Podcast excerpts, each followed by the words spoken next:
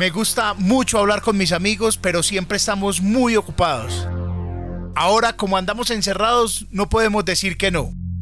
Yo soy Chicho Arias y estas son charlas desde el encierro de la cuarentena. Bienvenidos.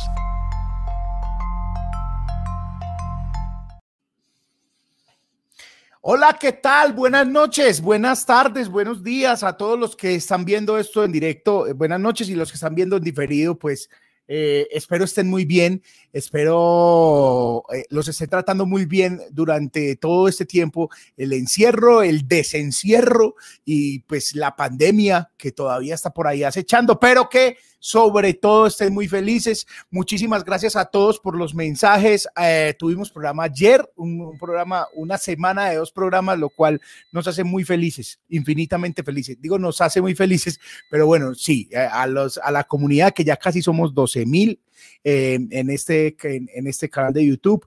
Muchísimas gracias. Si usted no hace parte de la comunidad y lo está viendo por ahí, pues entonces suscríbase y active la campana para que se dé cuenta como eh, de todo lo que pasa aquí. Este es un canal en el que hablo con mis amigos, en el que eh, hay comedia, en el que hay incluso recetas, en fin, he hecho de todo durante todo este tiempo y estoy muy feliz con la compañía de ustedes y con la compañía pues obviamente con los mensajes. Eh, ya hay gente por ahí saludando, pero entonces vamos a presentar, hola, hasta Juliana, hola Isis, hola, hola, hola, hola a Infosim, hola, ¿cómo están? Vamos a presentar este programa ya mismo porque estoy que me converso con el invitado de hoy, que es un man que amo profundamente y que admiro y no, eh, se, se me acaban las palabras. Este es el cabezote del programa y vamos a hablar de una.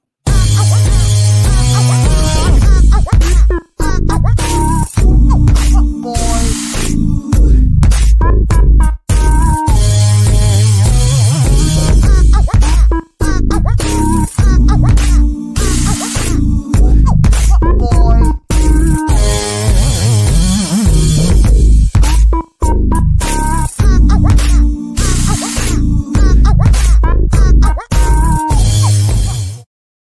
Muy bien, y hoy pues ya todos saben, los que están aquí saben con quién vamos a hablar. Muchísimas gracias. Ah, bueno, muchas gracias a todos. Eh, voy a poner eh, por aquí, recuerden que los patrocinadores de este programa son ustedes. Aquí está, por aquí va a aparecer durante la emisión este código QR por aquí, por aquí, por, por todos lados aparecer. Es un código QR en Colombia. Usted patrocina este programa o si quiere desde el super chat y los super stickers de Google, de que están aquí en YouTube, en el chat hay un signo pesos, usted le da clic y le da el eh, paso a paso y Google le enseña cómo ser patrocinador de este programa. Muchas gracias a todos los que han patrocinado este programa durante todas estas emisiones, porque gracias a ustedes esto está al aire. Eh, voy a saludar ya mismo al invitado de hoy, eh, Primo Eliseo. ¿Cómo estás? Querido Querido Chicho, Arias es un verdadero privilegio y una inmensa alegría poder estar en este momento comunicándome contigo, hablando contigo y, esperando que, que todas las personas que nos acompañen también, ojalá es el propósito, puedan pasar un rato lo más ameno, divertido, distendido posible, pero de verdad es una inmensa alegría para mí tener el privilegio de conversar contigo, ya que no podemos hacerlo eh, directamente y allá en Medellín como yo lo tenía planeado. Sí, fue, pero estabas listo, o sea, estabas en el aeropuerto, me contó Carlos Mario y Cristina, cuando ya dijeron, no, se tiene que cancelar. a Correcto. Fue la cosa más, eh, la más fue la cosa más eh, lamentable y más triste porque yo ya iba hacia el aeropuerto, ya estaba entrando al aeropuerto.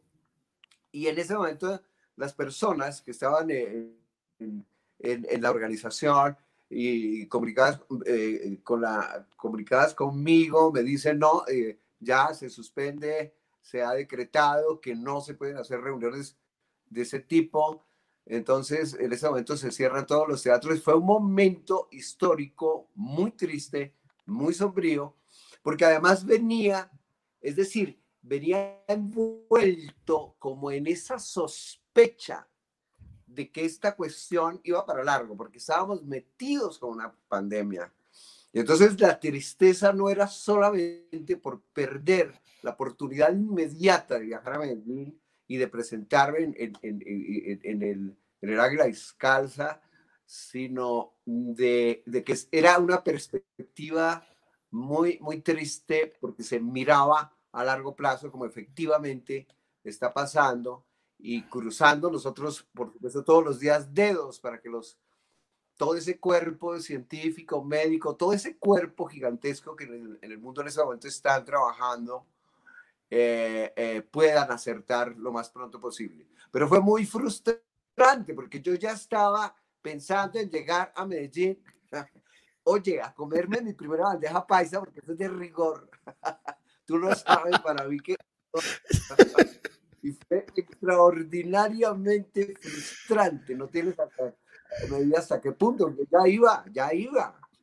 Y, y, y, sabes lo que a mí me encanta Medellín, es decir, yo llego a Medellín y el clima automáticamente ejerce sobre mí, como creo yo, sobre todas las personas que llegamos a, a, a, tu ciudad, a la ciudad de todos ustedes, ese, ese influjo maravilloso que de inmediato lo sentimos como un impacto vital, realmente, repito, excepcional y más como personas como tú que Primo, la cosa. ¿Cómo te cayó el encierro o cómo te está cayendo? Eh, ¿Sentís que era necesario? ¿Sentís que, que yo en, algún momento piensa como, hijo de puta, no, ¿cómo no, no había parado antes? como que por etapas uno va diciendo que yo como no había parado antes, después es ya déjenme salir, después es, ay, ya vuélvame a encerrar. ¿A vos cómo te cayó? Querido Chicho, el, el, lo curioso del encierro es que en mi caso, es decir, como disciplina mía, no fue tan impactante, porque prácticamente yo me la paso eh, eh, normalmente eh, acá, en mi, en mi sitio, yo trabajo acá, yo planeo, incluso yo ensayo, lo que, lo que pueda ensayar acá, lo hago prácticamente todo acá y yo no tengo una vida social muy activa. La verdad es que yo, yo cuando, eh, digamos, la paso bien es cuando voy de pronto a Medellín, que me cuento con mi sobrina, mis amigos, eh, bueno, pero eh, la verdad es que una vida social no la tengo, o sea, ese no fue el problema. El problema sí fue, sin lugar a dudas, el público, es decir, el encuentro con el público. Para mí el encuentro con el público fue eh, prácticamente la cita con, con, la novia que nunca se pudo tener. Es, algo parecido a esa sensación, porque tú sabes que la presencia del público en el teatro es absolutamente fascinante. Es lo que le imprime ese sello absolutamente característico, ¿no? La presencia del público. Y eso, eso es lo que me parece a mí más, eh, digamos, triste del asunto pero me ha permitido otras cosas que tú acabas de mencionar, ¿no? Como eh, reflexionar y aprovechar ese, ese encierro forzoso, quiero decir, la no salida, los no compromisos, para, eh, para, para dedicarme a profundizar, bueno, a hacer una cantidad de cosas que, que normalmente no podía hacer. Y, y, y, algo que yo te puedo decir es que yo tenía una serie de libros que eran, demandaban mucho aliento para poder leerlos de una manera coherente, importante y fructífera. Estoy hablando de tomos de 1200 páginas de lectura fuerte, por ejemplo. Y uno a qué hora se va a leer esas vainas cuando uno está moviéndose. Entonces, eso... hay que pagarle pasaje en avión a uno de esos tomos, hay que pagarle una, una silla.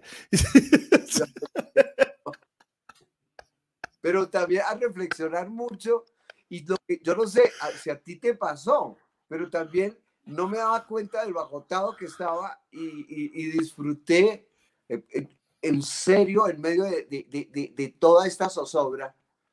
Pero también me di, eh, sobre todo los dos primeros meses, fueron absolutamente relajantes en cierto sentido, porque no tenía que moverme, no tenía que hacer nada. y, y, creo que estaba, es decir, mi organismo, mi mente estaba reclamando ese descanso. Entonces, en ese sentido es lo único que uno rescata. Hay una buena noticia eh, para todos. Ah, yo, yo, primo, la verdad, eh, en, esta, en esta cuarentena me pasó similar. Eh, tenía muchas cosas pendientes, había muchas cosas por organizar. Yo me di cuenta, y esto lo he dicho varias veces, que yo no conocía mi casa. Y para mí eso fue un choque terrible, porque de tanto trabajar, yo no sabía dónde estaba el azúcar en mi casa, por ejemplo. No, no tenía interiorizado dónde estaba cada cosa de la casa. Entonces, digamos que me sirvió para conocer mi casa, para, para compartir. Yo, yo, llevo dos años y medio casado, pero para compartir por primera vez mucho rato después de la luna de miel con mi esposa, una vida que es lo que uno finalmente planea cuando se casa a pesar de que uno se casa y uno va a trabajar por un lado y otro por otro, pues coincidir y saber si uno está bien o mal casado también, eso, y eso, y eso me da mucha alegría, claro. Y, y, y, ya como descansar, ponerle freno a la cabeza, eso también me, me gustó mucho, los primeros meses, ya después es como, como que desesperado, puta, hagamos algo, prendamos el computador, eh, escribamos, leamos, hagamos algo, como que el cerebro volvió a pedir ese vicio que uno le venía dando. Y, y, después, pues obviamente prendí este canal de YouTube, empecé a hablar con mis amigos y es una experiencia que para mí, pues muchos, con todos, he, hablado mucho, pero nunca una conversación como estas, como las que hemos estado teniendo y las que he estado teniendo, ya vamos como con 28, y eso me tiene muy feliz, primo, mucho, mucho. Eh, más allá de, cualquier, de cualquier remuneración exterior, es como la que uno se acuesta a decir, ay, puta, como hablé de bueno, como, como conversamos y como nos sentamos, porque las funciones no dejaban o, la, o estar escribiendo no dejaban, está súper, súper, súper bien. Y hay una buena noticia para mí, fue una muy buena noticia cuando supe que tenías una obra digital, una temporada digital, eso fue muy bueno porque pues todo el mundo es como, bueno, y entonces ¿dónde vemos a Primo si no estuvo acá? Y quiero que veamos, a toda la gente quiero, quiero que veamos, voy a mostrar el sitio web de Primo Rojas porque mañana están las dos últimas obras, las dos últimas funciones de la obra de Como un pobre entierra a la mamá. Quiero que lo vean, que vean aquí, eh, ¿dónde está? Está aquí la, la página de, de Primo, está primorojas.com la función es de cómo un pobre entierra a la mamá. Ahí la pueden ver.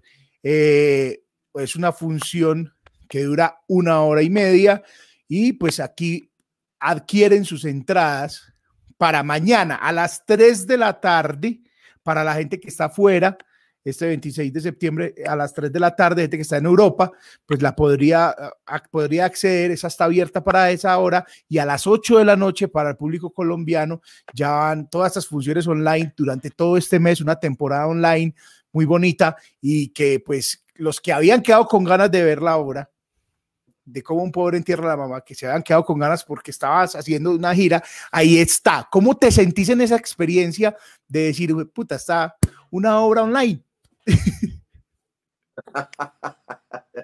yo te aseguro, Chicho, que yo jamás me había imaginado eso. Es decir, nunca, nunca, nunca, nunca. Eh, eh, eh, siempre he asociado este medio fundamentalmente a la televisión, al lenguaje televisivo, ¿no?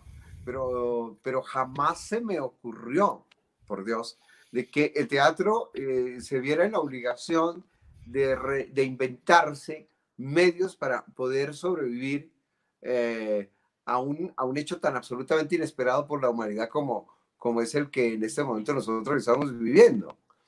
Es decir, el, el, el impacto fue terrible, fue terrible.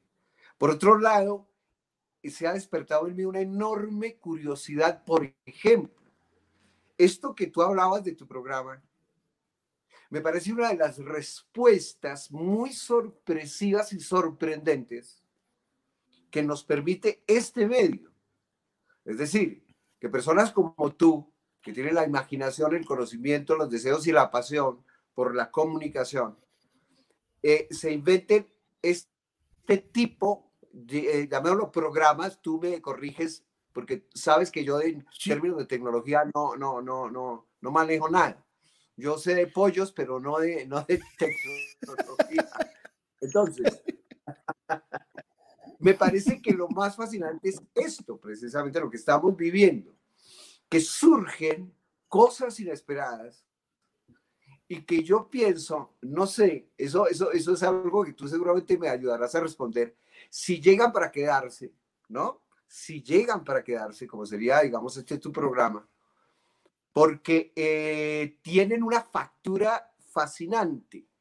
Es decir, estas conversaciones ya no eran usuales, es decir, no en televisión, por Dios, por Dios. Y muchísimo más, por ejemplo, en un programa de farándula que escasamente se muestra eh, eh, el derriero, la punta de la nariz de, de, de, una niña. Es decir, si hay tres frases sobre un personaje, ya es mucho. Y una conversación de esta naturaleza eh, era absolutamente inconcebible. Entonces, me parece que este tipo de, de innovaciones, como la que tú estás haciendo, son las que más me llaman la atención es decir, mirando el lado como más, es decir, positivo, es decir, ¿qué podemos aprender de una experiencia tan drástica y, es, y, terrible como la, como la que estamos viviendo todos los, los seres humanos? Entonces, me, parece que esto es lo que a mí me llena como de, mucha fuerza y de mucha esperanza, mucho optimismo. Y es la pregunta que yo quisiera hacerte a ti. ¿Tú cómo ves, digamos, el caso concreto de tu este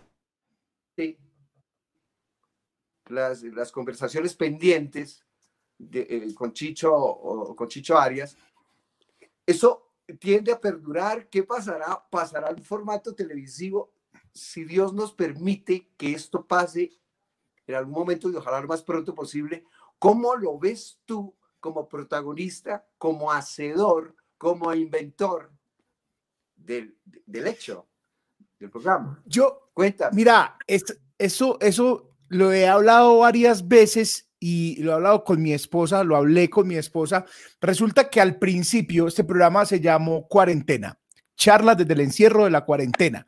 Y, así aparecen los primeros programas en, en, en, YouTube. Cuando se acabó la cuarentena, yo dije, pues bueno, ya se acabó la cuarentena, ya la gente está en otra tónica, en otra, eh, eh, en otra sintonía. Yo quiero hacer, seguir que no se muera el canal de YouTube, pero quiero hacer. Y mi esposa me decía, pero si la gente te sigue hablando, y, y lo más lindo es que este, a diferencia de un canal de televisión, sí ve uno cuánta gente termina viendo cada programa. Entonces, cada gente, cada programa tiene mínimo dos mil personas que ya lo están viendo, mínimo dos mil personas que están, la gente que comenta, los patrocinadores, todo. Yo dice, ¿por qué no?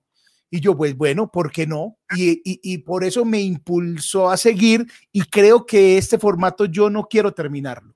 Yo creo que la pandemia mató muchas cosas, pero revivió en este caso este formato y revivió la conversación que tanto me gusta y creo que yo no voy a matar este programa. Creo que la, aquí vamos a seguir. Siempre habrá con quien conversar, siempre voy a tener ganas de conversar y siempre va a haber alguien que quiere ver eh, eh, lo que conversamos. Entonces, incluso era, era pregrabado.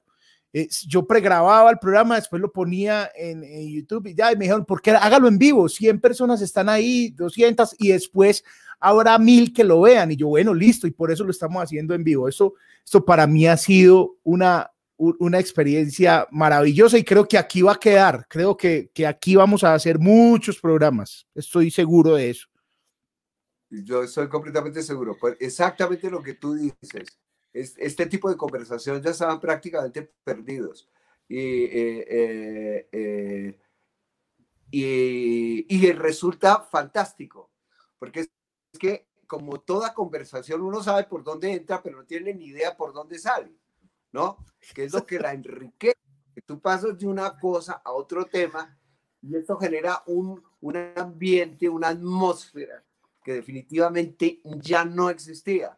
Entonces, por eso a mí me llama la atención, eh, es, ese tipo de recursos que empiezan a implementarse, que nos sorprenden y que en medio de, de, todo este eh, eh, azoramiento se vislumbran como unas, como unas fuerzas vitales, como una luz muy fuerte, con una gran, gran energía, con una gran intensidad que realmente nos reconforta con la idea del ser humano, porque volvemos a verlo desde un punto de vista, volvemos a experimentarlo de una manera sencillamente maravillosa, porque la verdad, el diálogo, la conversación, es, una riqueza infinita que hay que, que, hay que, que, potenciar, creo, creo yo, al máximo. Entonces me parece maravilloso. Además, para mí significa, significa mucho poder, es, es, en la sala de la casa, o sea, estás en la sala de mi casa, estoy en tu biblioteca. la diferencia no te puedo robar libros, pero... La próxima vez Pero... por antes de la cama, acostado, rico. y que te lleven la Voy a hacer. A la Voy a hacer uno, eh, puede ser dentro de ocho días, es posible que haga uno cocinando, eh, en vivo ah, cocinando. magnífico. magnífico. Eso sería maravilloso. Eh, eh, es posible. Eh, primo, hay una aquí, yo no, no sé si en, algún momento nos volvamos profundos o no, pero pues qué hijo de puta, si, podemos ser triviales o, podemos ser profundos. Y es que la gente decía que esto nos iba a cambiar. No, esta pandemia nos va a cambiar, va a cambiar la humanidad, va, pero los cuatro primeros meses, porque ahí para adelante ya todos tenemos dudas si nos cambió o no. Vos percibís que tu círculo, por ejemplo, cambió. Sí. ¿Y te refieres a mi círculo? O, lo que ves, o sea, lo que estás viendo, que, es desde, el señor de la tienda, o sea, ¿sí sentís que cambió mucho eso o que el susto los hizo modificar un, poco de actitudes que están igual? A ver, yo personalmente creo, como, como tú lo decías, que como siempre ocurre, la experiencia no siempre eh, es, es, es digerida, aceptada, captada por, por, por, por, la mayor parte de las personas. Las personas van respondiendo, en fin. Pero lo que yo sí creo es que sí hubo una transformación absoluta. Creo, a no ser eh, que, que yo tenga una visión demasiado optimista y no muy bien conectada con la realidad, pero creo que sí va a haber algo muy importante en cuanto a retomar los valores fundamentales. Creo que va a haber una retoma de valores, porque los valores, yo parezco ya una viejita o un viejito hablando de cosas de los valores perdidos, pero es que efectivamente había valores perdidos y terriblemente importantes. Y que esto, estos valores a uno lo obligan, a mí en lo personal me obligan a, a, a pensar en muchas cosas, querido Chicho o sea, yo no, yo, yo capté muchísimas debilidades mías, he captado más de las que yo me imaginaba porque me quería bastante perfecto. Y he descubierto que, que, eso, es un, que eso es un chéchere bastante desencijado, emocional, intelectualmente, en fin. Entonces, sí creo que va a permitir que eh, un gran número de personas y muy importantes repensemos la posición del ser humano. Esto eh, puede sonar demasiado como retórico, demagógico, pero yo estoy completamente seguro de que tienen que afianzarse valores muy fuertes si queremos sobrevivir, es decir, y sobre todo sobrevivir, que me parece a mí es como sociedad, como cultura, como civilización, ¿no? O sea, de pronto si, desaparece el ser humano del universo, quién sabe, tal vez eso no tiene la más mínima importancia, visto desde una altura, qué sé yo. Pero es importante es que sobreviva el ser humano en su mejor expresión, en su mejor vocación, en una firme decisión de elevarse a sí mismo, de elevar la sociedad, de elevarnos como aventura biológica, humana. Eso me parece muy importante porque Chicho, yo pienso que quizás el aspecto más golpeado y en los primeros momentos fue la vanidad, la vanidad del ser humano. Tú sabes que la vanidad estaba muy presente en las, todas las reuniones sociales, de alguna manera era un lugar donde nuestra vanidad iba a mostrarse, porque la vanidad depende directamente de la mirada del otro y ojalá una mirada envidiosa más que admirada, envidiosa, despertar, en fin, mostrarnos, lucirnos, y finalmente había un gran cúmulo de frivolidades que se vienen al piso.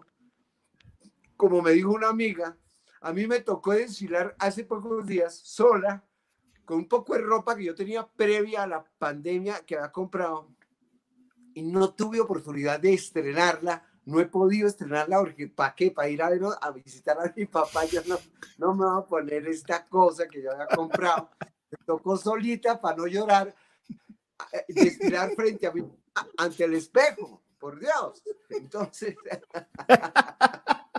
hay muchas cosas que levantar. Pero, y, y, y, lo que tú acabas de decir hace un momento, que, digamos que tú descubres, como, bueno, yo conozco a mi casa, pero es que tú eres una persona que tenía demasiadas actividades fuera y vienes a descubrir de verdad, diablos, ¿dónde está el azúcar? cómo es que funciona esto, pero todas las cosas empiezan como, es decir, nos obligan. Yo pienso que como en todo, hay personas que toman la decisión de aprender de esto y que seguramente si sobrevivimos, y Dios, esa es la idea, vamos a tener una vida muchísimo más fructífera sin lugar a dudas. Los que tomamos la decisión voluntaria de aprender de la experiencia. Oíste, primo, hablando de eso y de, la, y de lo que el ser humano puesto, que, que, Dios bendito puso en esta tierra, en este pedazo de tierra que nos tocó cohabitar. hay, una, hay un fragmento de una obra, de, de, una obra que me gusta mucho. Yo voy a confesar aquí abiertamente, he visto muchas obras de, de primo. Eh, para mí, la que más me llegó al alma es el tímido y el amor, pero las disfruto todas por igual y todas me dejan algo, pero hay una que me rompió un poco la cabeza y que vi dos veces, de la que quiero que hablemos y sobre todo de esta frase. Voy a poner un fragmento de video, primo, qué pena, te robé un poquito de video para, para ilustrar esta conversación, porque yo pensé que esto... Yo pensé que esto, eso era una de las cosas que iba a cambiar con la pandemia y veo que no tanto. Y aquí está un fragmento de las botas del tío Manuel, un fragmento que creo que recoge todo lo que es las botas del tío Manuel. Eh, póngale mucho cuidado, que habla de un sacerdote que expresa y resume cuál es el gran problema de Colombia. Aquí está. Sacerdote entonces levantando la mano como Don Quijote de la Mancha cuando iba a pronunciar una de sus inmortales sentencias que casi siempre escuchara en primera instancia su humilde escudero Sancho. Pero que esa vez no era un humilde aldeano criador de puercos, sino un poderoso empresario colombiano. Dijo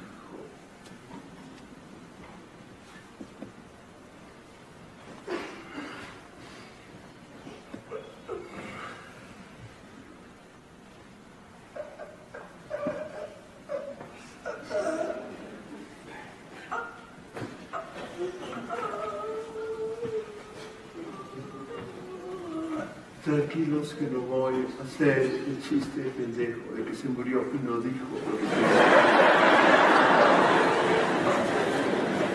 Muy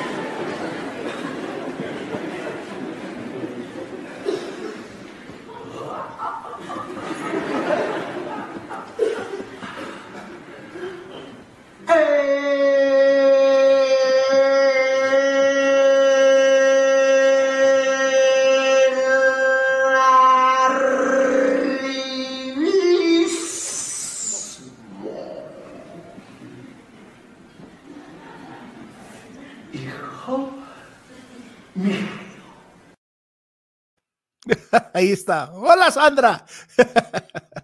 Ahí está Sandra. Hola. Primo, esa, esa frase a mí, a mí, yo no sé qué causó. Yo la he visto, he visto dos veces la hora. Yo no sé qué causó y es que yo, haciendo comedia, he tratado de explicar ese puto fenómeno que yo no sé si se vea en otros países y es no poder plasmar en comedia y plasmar en tablas, plasmar en escrito el arribismo de Colombia porque es una cosa muy difícil de explicar y en esa, en esa hora creo que se explica muy bien. Pero yo pensé, en serio, que, que eso iba a morir un poco, como que, puta, esto cogió a pobres, ricos, gobernantes, no, esto nos cambia, el arribismo muere un poquito, pero yo ahora veo que no. El arribismo es más duro que, que, el coronavirus, eso no hay vuelta de hoja. hay, más, hay más esperanza, querido Chicho, de encontrar la vacuna para el coronavirus, para todos nosotros, que para el arribismo. Esa vaina Oye, y, y, lo más grave, querido Chicho, lo más grave, es que las personas de ninguna manera son conscientes de que es de verdad el virus más grave que nos afecta, porque el, el arribismo parte de desconocer lo que resulta fundamental para cualquier prosperidad personal o social. Pero partamos de la personal, porque desde ahí arranca todo el arribismo, y es, es perder la noción de quién es uno. Y lo más importante es saber quién es uno, de dónde viene, quién es mi papá, cuál es mi barrio, porque tú no te imaginas, como tú lo seguramente lo habrás visto muchas veces, pero por ejemplo yo veía en el caso de amigos o de familiares, no voy a mencionar el nombre de mis primas, pero Culito, querido, querido Chicho, culillo, culillo a reconocer, yo soy de este barrio, es decir, yo nací en este barrio, o estudié en este colegio, o mi papá era un simple trabajador de esto, o mi abuelito era un campesino, o cuando llegamos, llegamos con una mano adelante y otra mano atrás. Es decir, que uno tiene origen en el seno de la chusma, eso les tiembla el culo, por Dios. Resulta que la mayor parte de los colombianos tenemos un origen muy humilde, muy humilde. Y cuando uno dice lo que es y se despoja de todas esas pendejadas, es cuando uno puede mirar con claridad, porque al saber uno de dónde viene, puede decidir para dónde va, ¿no? Y puede decir qué le gustó o no de la experiencia. Y entonces uno ya elige y toma decisiones, pero son decisiones reales, ponle cuidado. Porque el arribista lo que trata es de tapar y tapar y tapar. Y querido, viene el primer aguacero y se lo lleva para el carajo todo eso. Te pelotan en la calle. ¿Sí me entiendes? O sea, en un momento. Y, y uno conoce a la revista porque siempre anda asustado y con la jeta tensa. Eso no se puede diagnosticar de otra manera. O sea, uno anda ahí tranquilo. No. Eh, eh, a la gente siempre le ha, producido mucha risa el que yo reconociera que era de un barrio popular, pero que esto quede entre los dos y nadie se entere.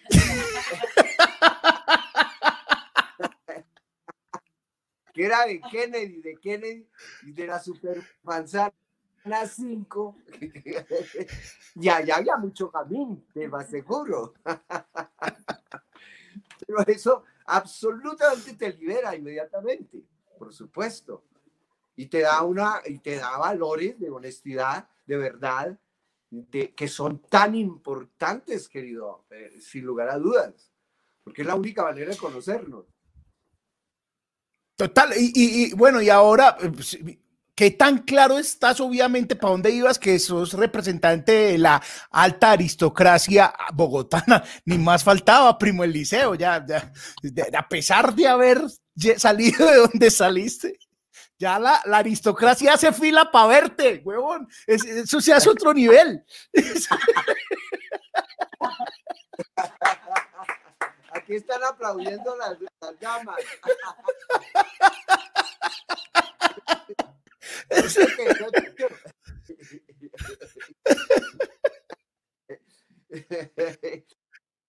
Es que es increíble lo que hace, lo que hace la, digamos, la autoformación. A mí me parece que se nota pues las calidades, ¿no? Cómo uno se transforma como persona, hermano.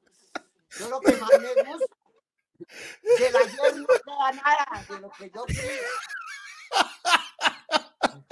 Mi esfuerzo ha permitido que no se noten mis orígenes sociales, ¿sí me entiendes? Logré explicarme de tal forma que eso es verdaderamente asombroso, viejo Chicho.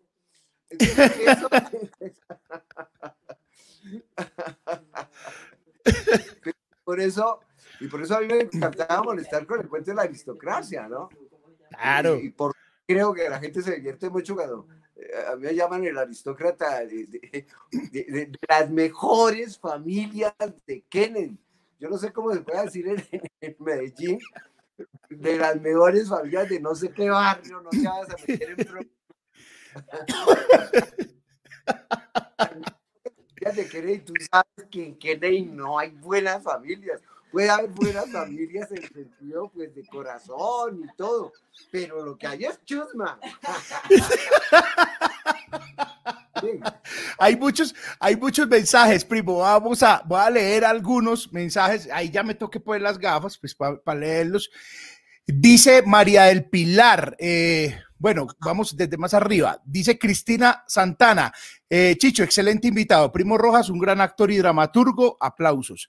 María del Pilar Prieto, añoro volver a ver a Primo en el teatro. Todos, todos añoramos esto. Excelente. Sería, eh, eres un súper entrevistador. Una para mí, gracias, Carol. Una para mí, primo, mira. Andrea Rojas, maravilloso Primo Rojas, todo un personaje. Eh, dice Primo, realizará otra obra antes de terminar el año, dice Tatiana. Eh, no, no sé. Ahorita podemos responder esa, pero mientras tanto vayan a primorrojas.com, que mañana hay una doble función a las 3 y a las 8. A las 3 si están afuera del país y a las 8 si están aquí adentro. Y ahorita vamos a, vamos a, hablar de primo si hay un proceso creativo en el encierro también. Eh, Juan Fernando dice, gracias por el programa, primo, un gran artista y sobre todo persona. Dice, qué rico ver estas charlas, muchas gracias. Eh, por favor, denle like. A Pedro dice, sí, denle like, por favor, a este, a este video, por favor, y suscriban a este canal. Eh, tremendos amigos tenés, qué nota de conversaciones, dice Durley. Muchas gracias, muchas gracias, Durley. Eh, primo, pregunta Giovanni que si Primo ha publicado obras online, sí, vayan a www.primorrojas.com, que ahí están. Y Carol, voy a, voy a leer de última una, una de Carol porque nos va a dar entrada al próximo tema, Primo. Aquí dice Iván López, Primo, está, Primo Eliseo está en otro nivel. Primo Rojas es de los pocos aristócratas intelectuales colombianos, dice, dice Giovanni. dice, eh, Crack, primo, casi todos tus shows eh, vistos, no nos perdemos nada de él, ni una obra. Primo Rojas, todo un personaje maravilloso.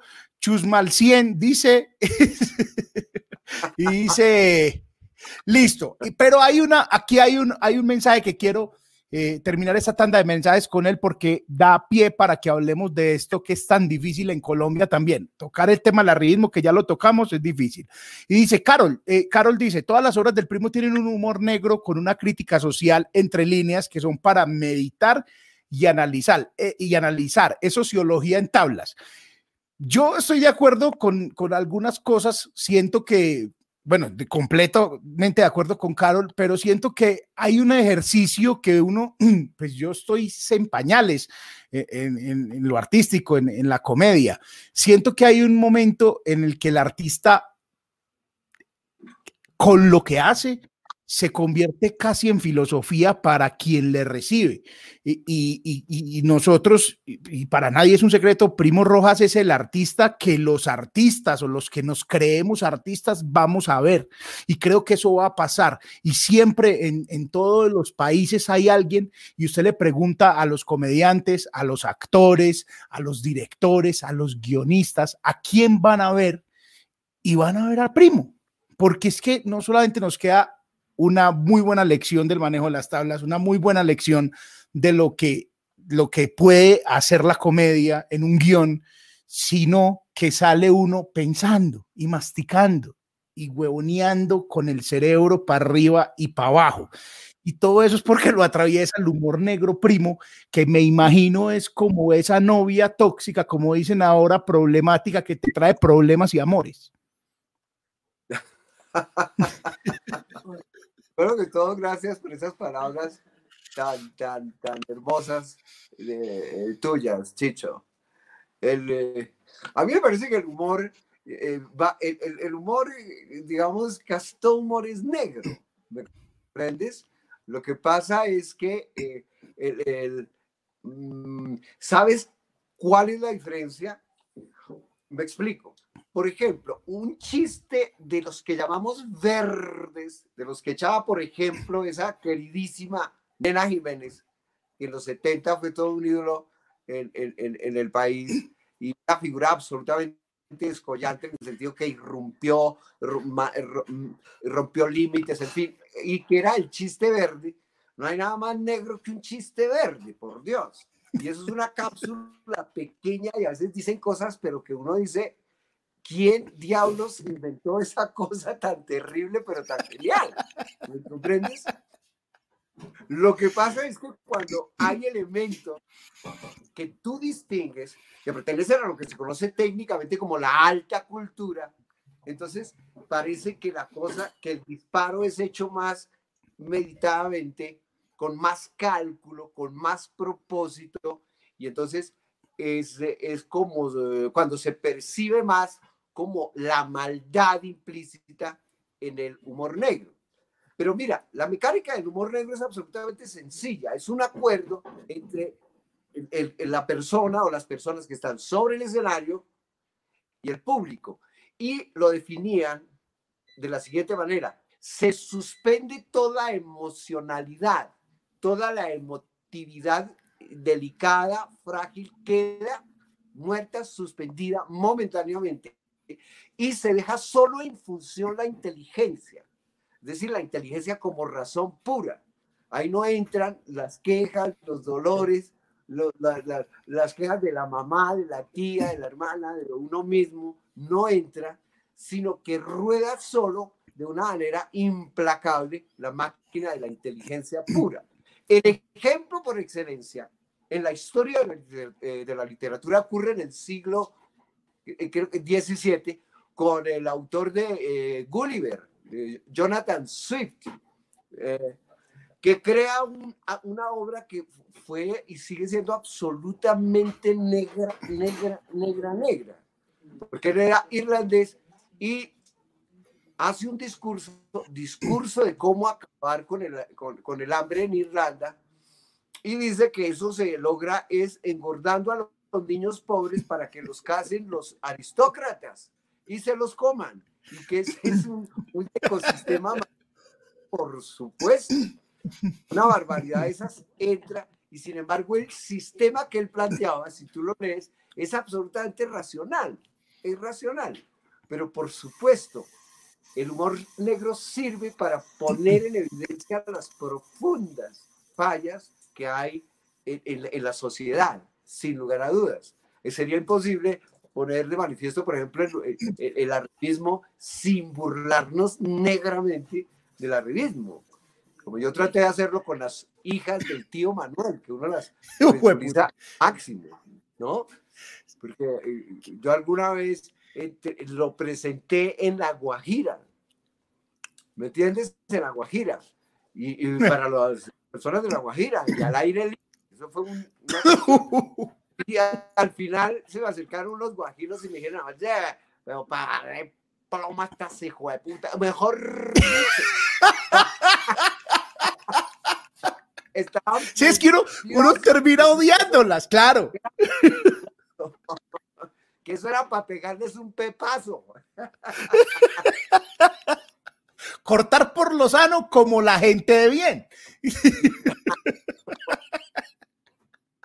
Pero precisamente toda esa burla hace que se desarticulen muchas, eh, digamos, máscaras, caretas, eh, una cantidad de prevenciones que son tan absurdas, tan absurdas, que a uno no lo dejan caminar tranquilo, ni, ni dormir tranquilo, porque, eh, es decir, así como decía alguien, es imposible dormir tranquilo, cagado el susto, eso no se puede, no se puede, no se puede. ¿no? Entonces yo veía a, familiares o amigos Vi a amigos, querido, amigos míos, mentir sobre su origen descaradamente, cambiarse el nombre, incluso en algunos momentos, porque les daba pavor, pavor. Yo dije, esto es una locura absoluta. Eso es como negar la madre, por Dios.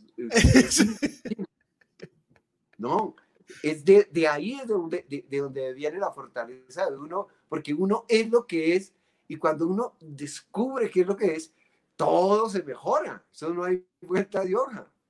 alguien me contó, alguien me contó, primo, una, me hiciste acordar que, que en la costa e, eso sí que se ve el arribismo en la costa, bueno, en todo el país, pero en la costa hay un, punto de manes que están supremamente quebrados, en la chanda, en la inmunda, y les da para meterle 10 mil, 15 mil pesos de gasolina al carro y para que les rinde apagan el aire acondicionado, pero andan con él los vidrios arriba y que cargan pañitos húmedos en el carro para que cuando llegan a su destino a una reunión se limpian para bajarse frescos, se echan loción y se bajan sin decir que no traían el aire acondicionado porque se les comen lo único 10 mil de gasolina. Haga mesa.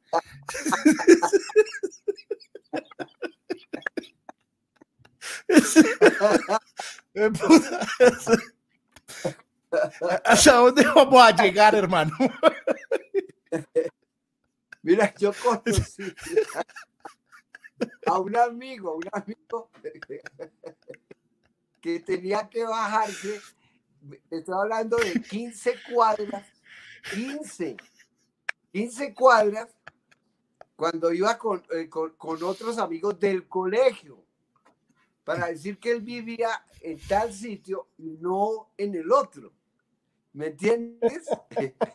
o sea, y el imbécil, todos los días, porque cogía la misma ruta, o sea, no, al salir del colegio, en el colegio nos íbamos en, bus. Oye, 15 cuadras todos los benditos días, todos los días que era, tenía que atravesar como casi dos barrios para llegar donde él vivía.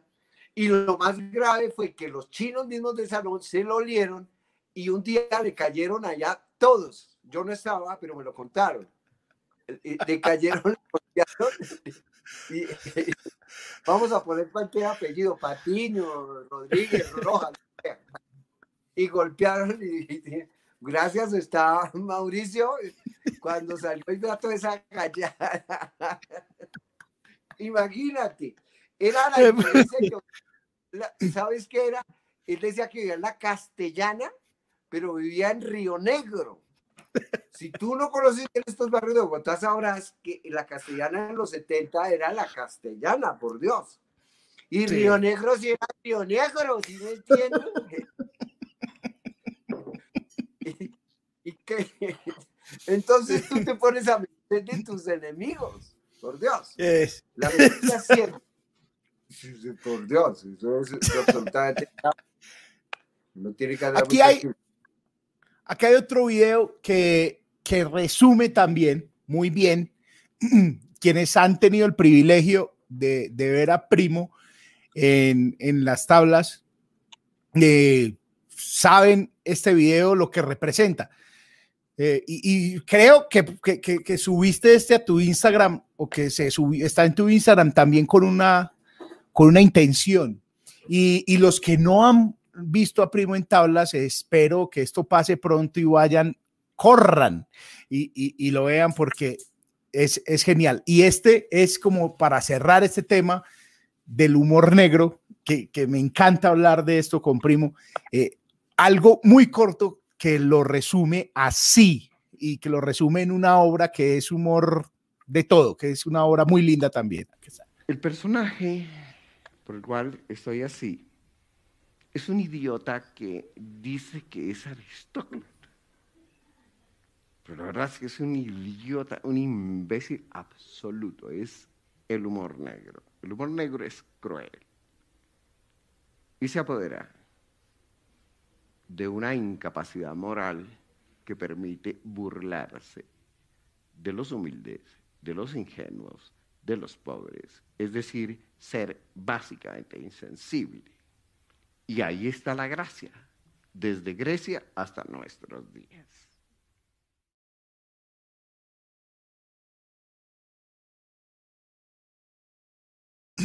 Ahí está la gracia, primo. Creo que esa frase, claro, e-, ese es el chiste, huevón, claro.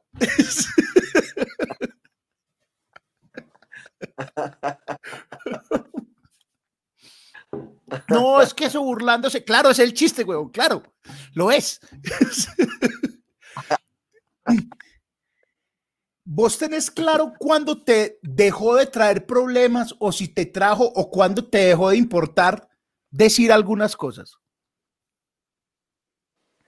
Bueno, fíjate, eh, Chicho, que yo cuando comencé, como todos los jóvenes, o sea, hace muchísimo tiempo, todos los jóvenes siempre queremos tragarnos el mundo de un solo bocado, ¿no? Es decir, eh, llegar y que arrasar con todo. Yo era muchísimo más obsceno cuando comencé, pero verdaderamente obsceno. Es decir, si tú me conoces al principio, yo creo que en este momento no estaríamos hablando, Chicho. Porque era muy obsceno. Obvio sí, obvio sí. Vos sabes que sí.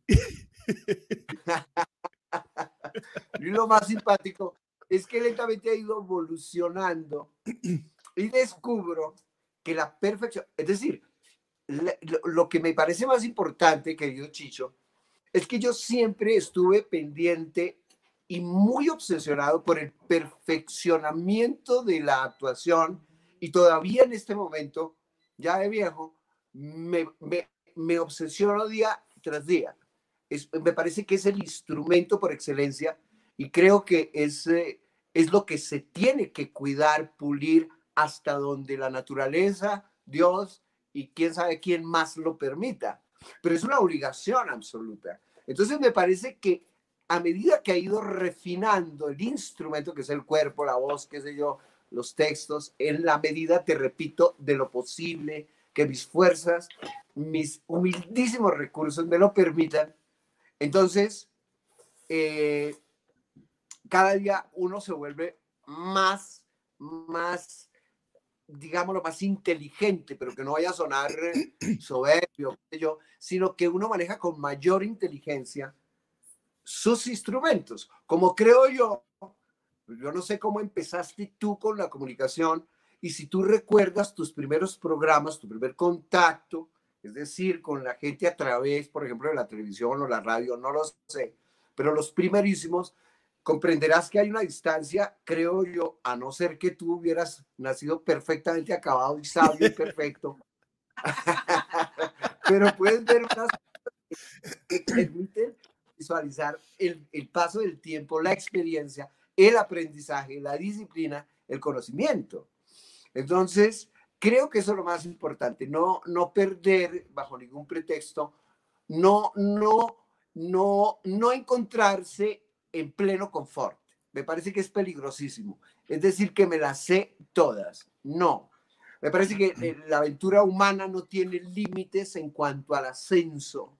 Y esa vocación, así sea de un milímetro de, de, perfeccionamiento, es muy, muy importante porque es lo que te mantiene vivo hasta que Dios decida lo contrario y nos llame a pedirnos cuentas que espero no me vayan a salir muy altas.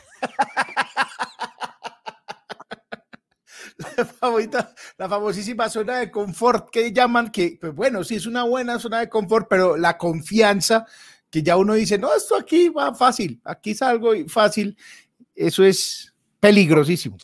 Dice el Gamín, es que yo ya me la sé, que yo ya me la sé. Y eso es peligrosísimo.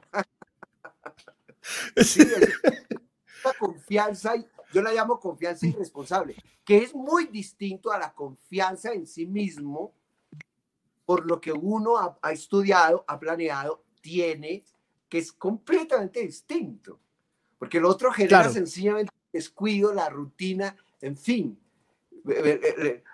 Tú más que nada sabes que yo no lo sé, por ejemplo, si esta experiencia tuya que estás viviendo con con tu espacio, con tu programa, te haya obligado a, encontrar, a sacar recursos, en fin, en estos diálogos que, antes eh, no hubieras utilizado tan prolongadamente. No lo sé, eso simplemente te lo pregunto. ¿Cómo ha sido para ti esta experiencia de hablar con tantas personas, ¿no?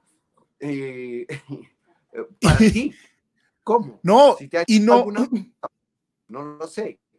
No, siempre, a pesar de que me considero buen conversador, siempre siento que si no me siento aquí con unos datos, con una base, con unos videos, con una lectura antes, yo no soy capaz de hacer el programa, por más cercano que sea. Ayer estuve hablando con los impopulares, que son unos comediantes de Bogotá muy amigos, que los conozco, con los que hablo mucho, y yo tuve que hacer una escaleta, una, o sea, no siento que no soy capaz de, sentarme aquí, ay, vamos a hablar y vamos a darle.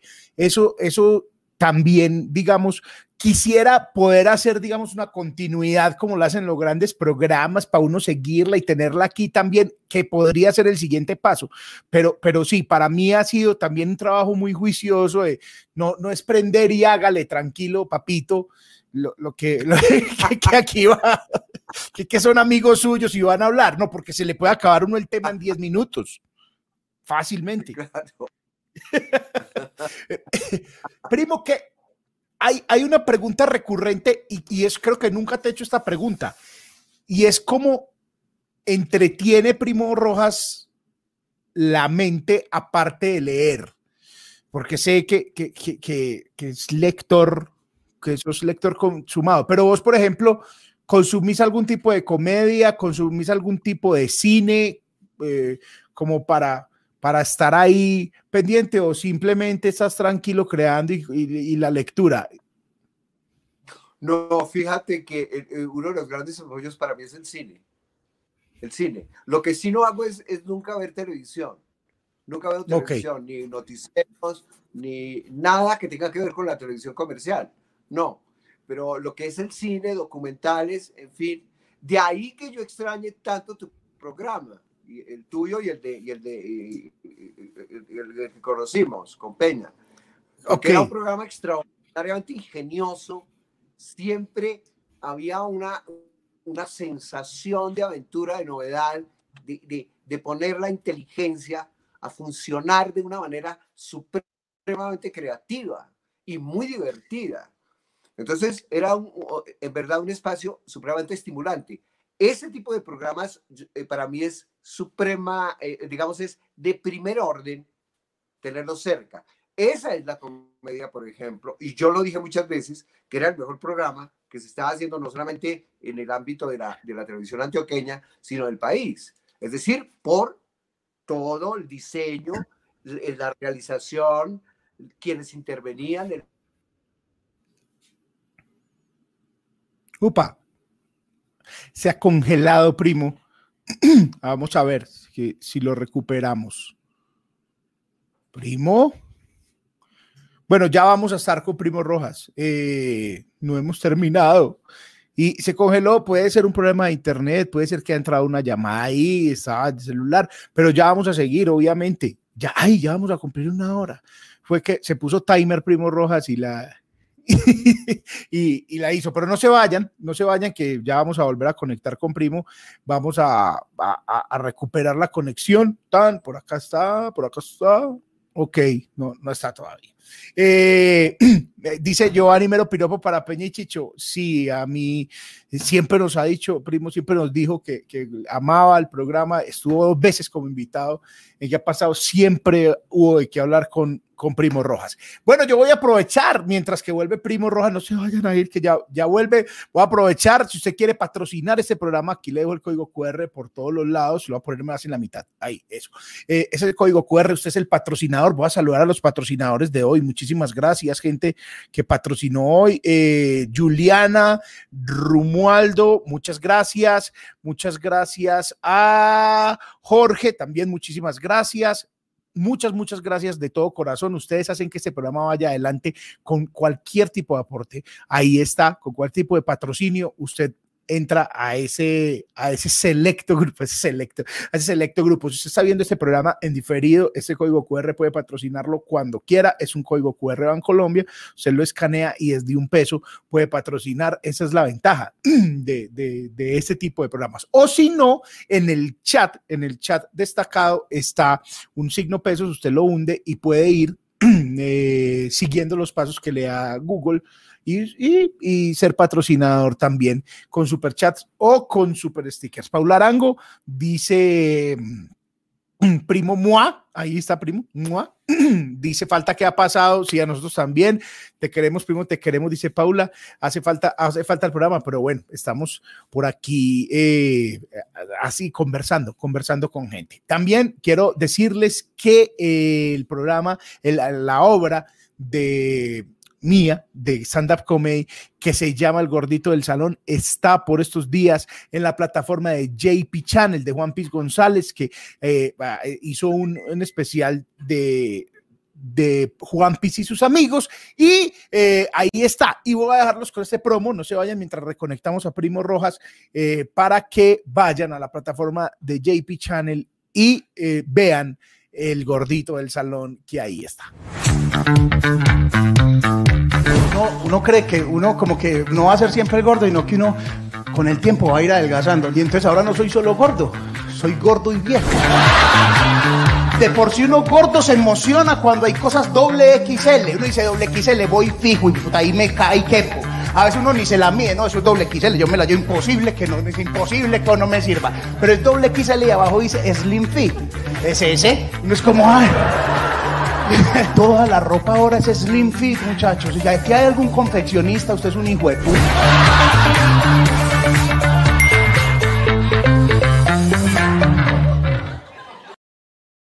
Ahí está, en JP Channel está la, eh, está la obra El Gordito del Salón, que es una obra de stand-up comedy hecha por este servidor. Y en este canal también hay varias eh, eh, pedazos o fragmentos de otras obras. Habrá otra obra completa, no sabemos todavía dónde la vamos a poner, pero habrá otra eh, completa pronto, pronto en, eh, por ahí rodando mientras llega obviamente los teatros.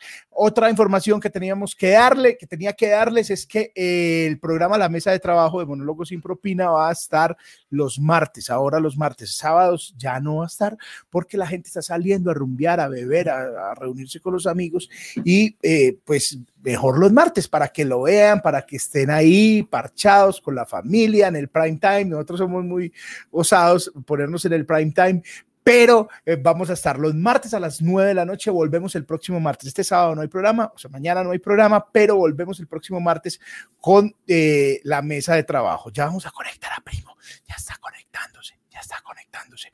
Muchísimas gracias, muchas gracias a, a, Luz, muchas gracias Luz, te quiero, te quiero, aquí, estamos y eh, vamos a lograr conectar otra vez a Primo. No hay afán, yo no tengo afán, Voy a conectar. Eh, aquí está, mi amor.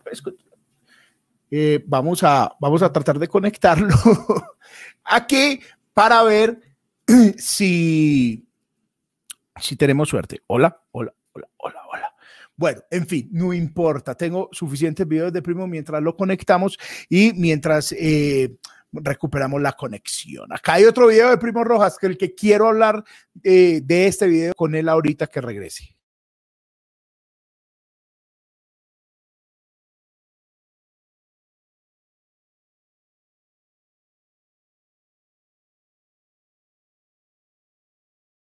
Un elefante varón en trabajos de parto es más discreto para gritar.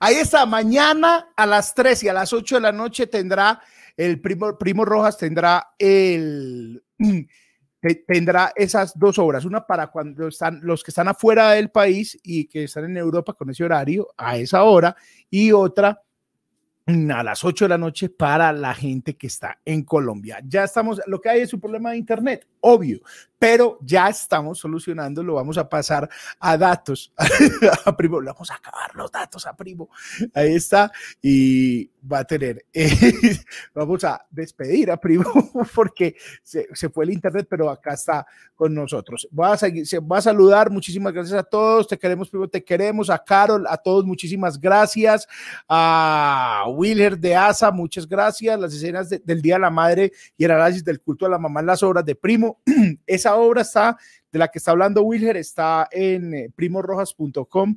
Ahí la pueden ver mañana, o mañana a las 3 de la tarde y a las 8 de la noche. Y eh, Vladimir, primo, un gran abrazo de parte de tus seguidores del grupo de Facebook, los que queremos y admiramos a Primo Rojas. Ah, hay un grupo de Facebook, si quieren sumar, pues también lo pueden hacer ahí. Muy bien, ahí está Vladimir. Voy a buscarlo también por aquí en Facebook. Tac, tac, tac. Eh, ¿Cuál es el comediante colombiano que más le gusta? Ahorita le preguntamos. Eh, te queremos, hace falta el programa. Muchísimas gracias a Andre, a Warfare, muchas gracias. Crack Primo, casi todos los shows. Muy bien. Iván López, Alejo, muchísimas, muchísimas gracias a todos, muchachos. Muchas gracias por estar aquí. Eh, les voy a mostrar, bueno, a los que están preguntando, les voy a mostrar de nuevo la página de Primo para que vayan y compren la obra, las entradas son funciones exclusivas, una función que se libera solamente esa hora, o sea, no es por demanda, sino esa hora tiene que estar como una función de teatro y ahí está, acá está. Pueden entrar, primorrojas.com, ahí lean online la función de cómo un pobre entierra a la mamá. Esta función del viernes 25 de septiembre ya finalizó y queda la del sábado 26 de septiembre a las 3 de la tarde para la gente que está fuera, y la del sábado 26 de septiembre a las 8 de la noche, que va a estar eh, con ustedes mañana. Ahí está la orden, entran primorrojas.com. Listo, muy bien, acá está. Bueno, cuenten algo mientras llega Primo. ¿Cómo, va, gente del chat? Cuéntese algo, vamos a hablar mientras llega, porque acá estoy ya hablando con él, esperando que eh, los, el internet funcione y que no, tengo, no tenemos afán. Yo no me voy a ir de aquí, tranquilos, no vamos a ir sin que el primo se despida.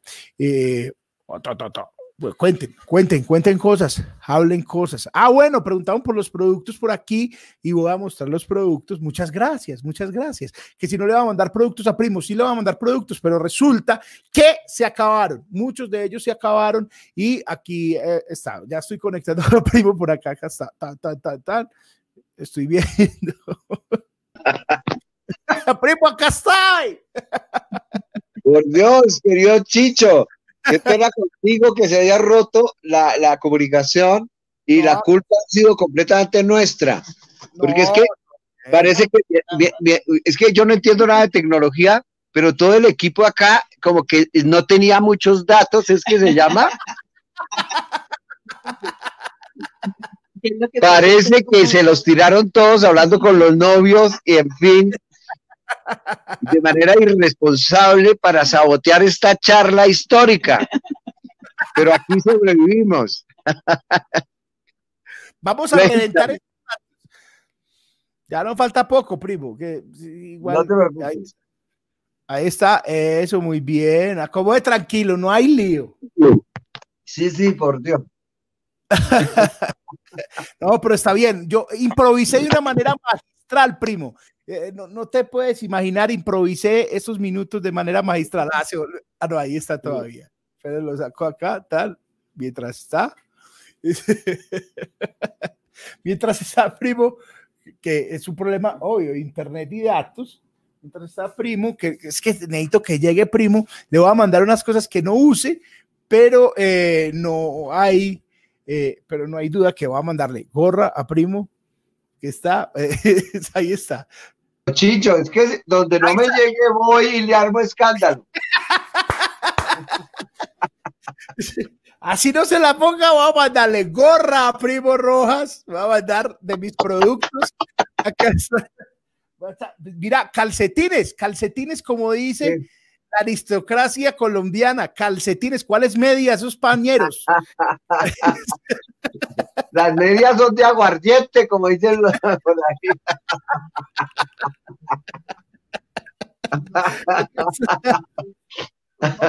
camiseta, voy a mandarte camiseta.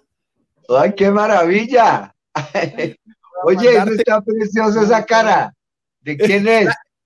esa es mi cara dibujada por Diego Peña, primo. Ah, cara. Oye, pero eso es de la escuela del realismo, por Dios.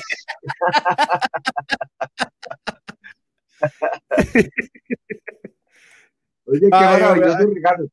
Ya sabes, espero que lleguen. Van a llegar, obvio, van a llegar. No, no, dudes que va a llegar. por favor, no dudes. Eh, que primo no cabía ahí, dice. Eh, sí, sí, pero, primo, yo mando la talla de primo, obviamente. Dice Juan Felipe, aristócratas de calcetines, sea maravilloso. Primo, eh, antes de despedir y reventar estos datos, voy a mostrar eh, un video que había mostrado mientras tu ausencia y es eh, un poquito de también robado de tu Instagram de cómo un pobre entierra a la mamá de una escena también muy bella. Eh, aquí está, esta es.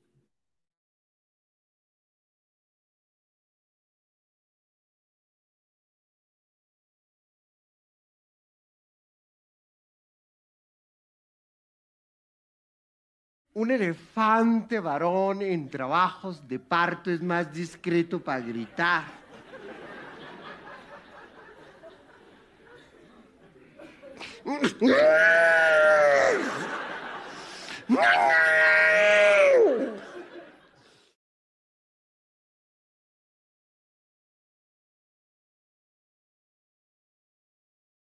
corran y compren su entrada mañana, mañana 3 y 8 de la noche, las dos últimas funciones de Como un pobre tierra la mamá.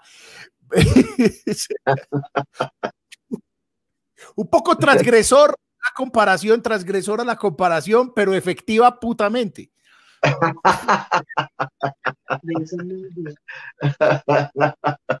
es que siempre me ha asombrado Chicho, porque eh, eh, eso lo explico en el prólogo del trabajo que, fue completamente sorpresivo para mí. O sea, yo jamás habría creado una obra que se llamara así.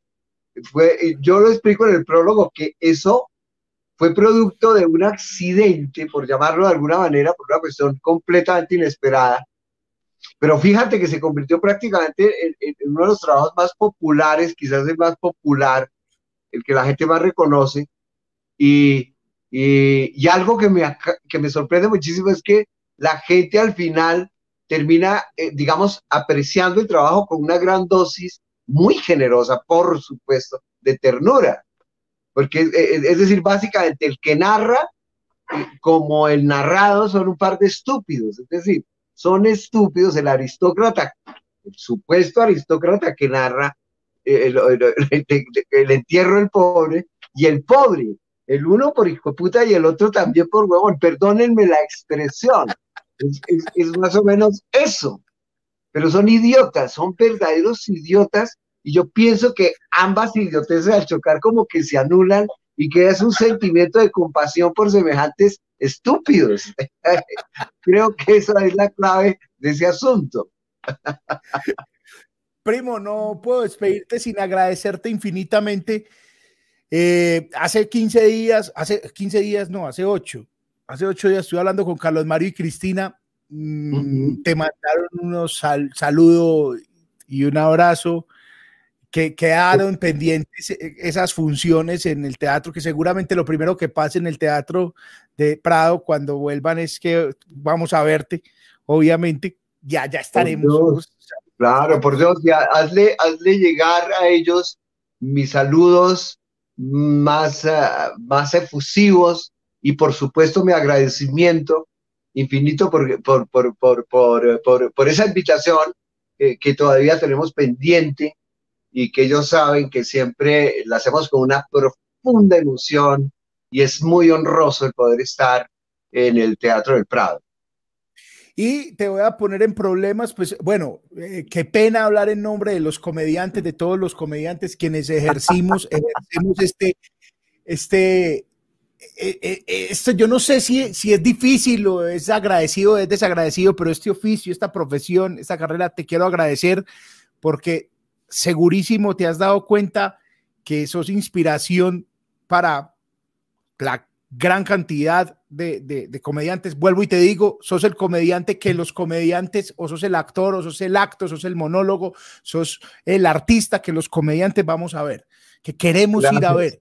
Y, eso, por eso me atrevo a, hablarlo en nombre de todos, porque no creo que haya quien me desmienta. Y te voy a poner en un problema y es, por favor, primo, ya de una buena vez trae Plop a Medellín, eh, por favor, y y, por favor trae el tímido y el amor otra vez, eh, por amor a Dios o, digital o como sea, pero hay que verla. Por supuesto, Chicho, y a ti personalmente te llevo un ramo de, de rosas y, y, una canasta también llena de besos.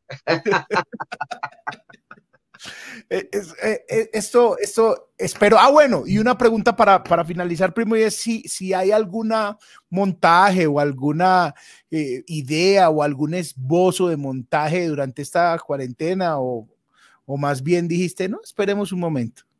Pues, querido, el, el, el tímido y el amor lo acabamos de filmar.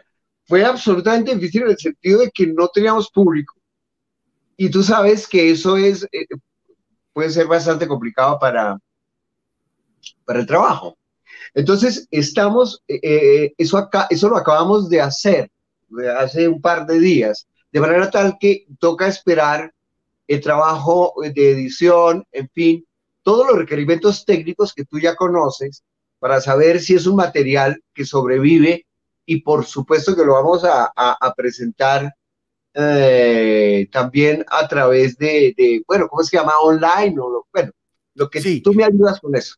Pero estamos con eso y es precisamente el tímido y el amor y todo depende mm, finalmente qué decisión tomemos con base en los resultados de la filmación.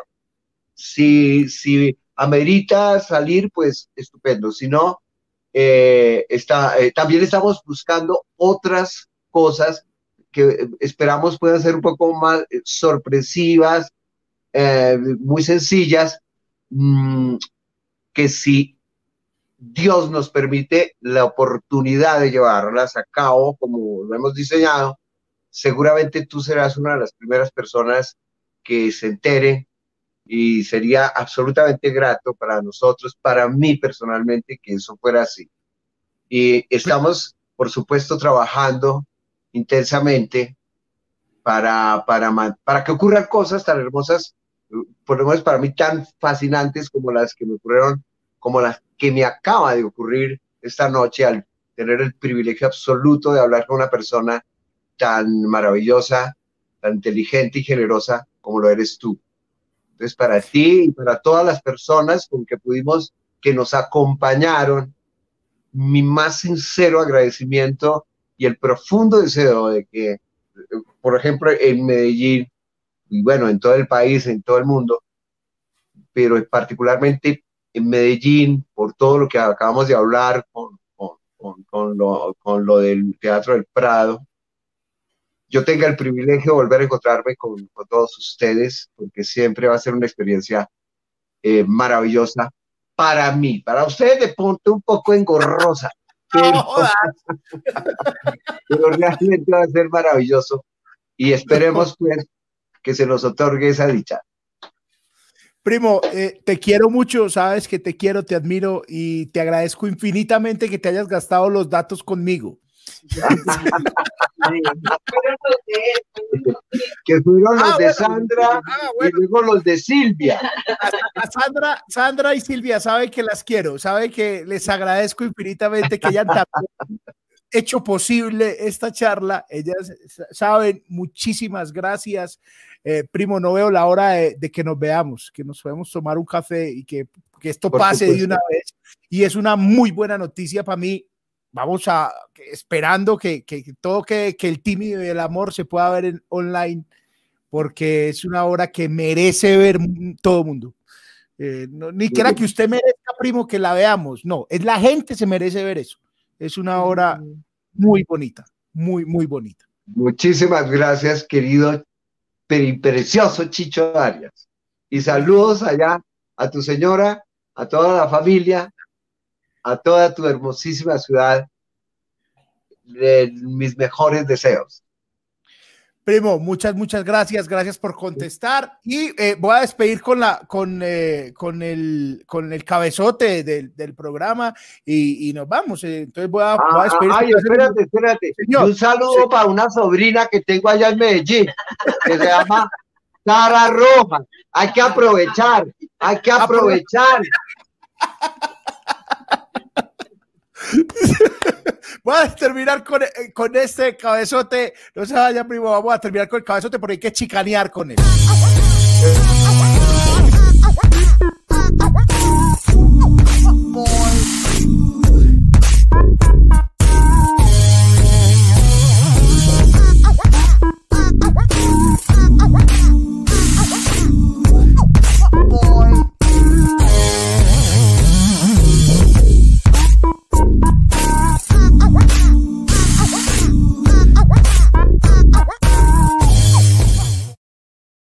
Muchas, muchas gracias a todos, muchas gracias a los patrocinadores que usaron este QR para patrocinar este programa, Luz, a Juana, a Daisy, muchas gracias, primo, te amo, muchas gracias. Besos.